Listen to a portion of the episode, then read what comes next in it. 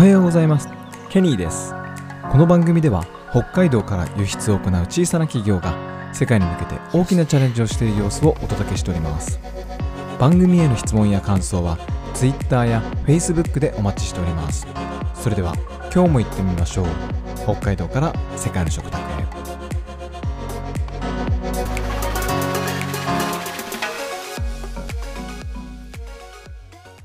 はい、えー8月になってしまいました。皆さん暑いですね最近、えー東京なんかと変わらないぐらい暑いんじゃないかっていう北海道ですけど。まああのカラッと乾燥してる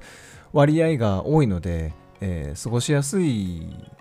と思う。私も東京にね10年ぐらい住んでいたのであのもう息も吸えないような息もできないような熱波というか暑さを知ってますのでまあ北海道、まあ、札幌でにいますけどあの快適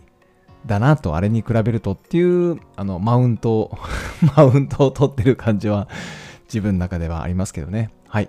えーまあ、水分補給をして、えー熱中症対策もねあの気をつけながらあの自宅自宅にいたり寝てる時に熱中症になるって言いますからね。はい、えー気をつけていきましょう体調管理。今日はですね新しいテーマなんですけど、えー社長が通関士を目指す理由というお話をしたいと思います、えー前からなんか資格の勉強をしているというお話をしましたけどはい、えー通関士という国国家資格がありましてえーその国家資格の勉強をしております。で、2023年10月1日が第57回、えー通関士試験というのがありまして、えー全国統一ですね。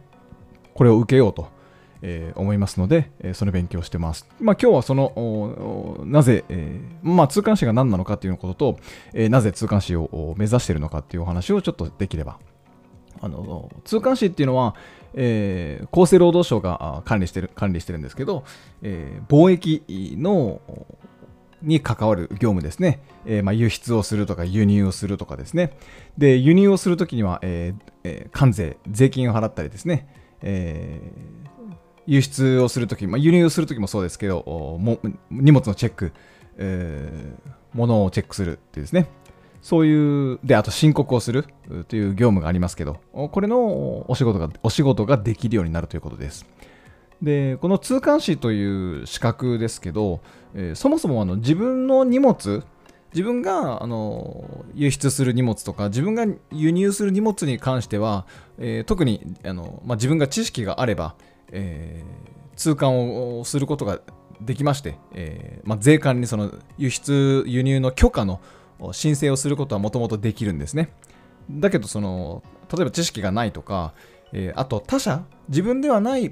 えー人の貨物を輸出したり輸入したりっていうことをするときに代行したりするときは、えー資格この通関士という資格が必要なわけです。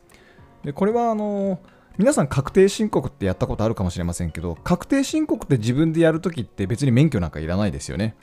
だけど他人の確定申告を代行してやるとか代理で申請するとかっていう時は例えば税理士とかですねえっ、とその資格が必要まあ他にもあのできるその確定申告を代行して行える資格って他にもあると思いますけどその他人のものを何かあの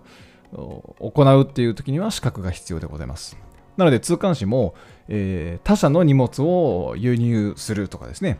えー他社の名義で輸出をするとかっていう時にはこの通関士という資格が必要なわけです。で、弊社貿易の輸出をずっとやってますけど、この輸出に関する業務は、えーおつなかさんですね。ポッドキャストでも何回かおつなかさんの紹介をしました。おつなかさんってどういう仕事なのっていう、その通関業務をやる業者さんにずっとお願いしています。まあ2、3社あのいらっしゃいますけど。はい。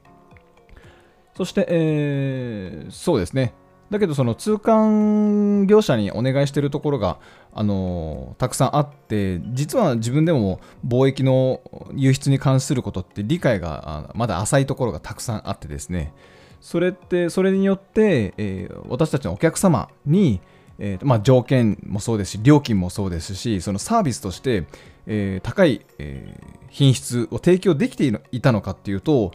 うん、わからないことによって、えー、不便をさせてしまってるとかですね、まあ、迷惑をかけてるっていうことはないかもしれませんけど、えー、この日々切磋琢磨してサービスを良くしていこうという中で、この物流のところでも改善できることがたくさんあるんじゃないかっていうのは、実は前々から思ってたんですけど、えーと、なかなかこう実行に移せなかった、まあ、その通関士、例えばその通関士の資格を持っている方を弊社に来ていただくとかですね、雇用するとか、そういう手段もあると思いますし、で、はい、そのアイディアは数年前からあったんですけど、実行に移せなかった。で、今回その社長が自ら取ろうと思ったのは、えー、まあ、タイミングが、タイミングが良かったっていうのもあるんですけど、まあ、デジタル化ですね、えっと、いろんなその貿易のに必要なドキュメントの作成とかもですね、いろんなことがデジタル化できるようになってきている。えー、最近デジタルフォワーディングなんていう、デジタルフォワーディングっていう言葉もありますけど、えー、もうペーパーレスで、えー、輸出入の申告を行ってしまおうっていう動きが加速してますので、で弊社もそのねあのノウハウとかスキルは知見は溜まってますんで、まあ、自分たちでもできるんじゃないかな、まあ、できるっていうのはその学習のコストが下がってるすごく下がってるんじゃないのかなっていう機運の高まりっていうのもありました。はいなので、まあ、年に1回っていうのもあるし、えー、願書を調べたときに、えー、願書の提出が間に合うと、8月 7, 7日までが願書の受付だっていうのを見てですね、おこれは来年に伸ばすと来年やる気が出るかどうか分かんないぞとかですね、あとまあその資格を取ろうとかね、そういうのって勢いって結構大 事じゃないですか。なのでちょっと、このタイミングを逃したくないなと思って思い切って、えー応募、あのを出してですね、願書を出して、願書の受付ができたので、え正式に発表できることになりました。10月1日まで2ヶ月半ぐらいしかないですけど、一生懸命勉強しようかなと思ってます。なので、この通関士試験に関するあの発信が多くなっていくと思いますけど、頑張りたいと思います。はい、今日は社長が通関士を目指す理由のお話でした。ありがとうございました。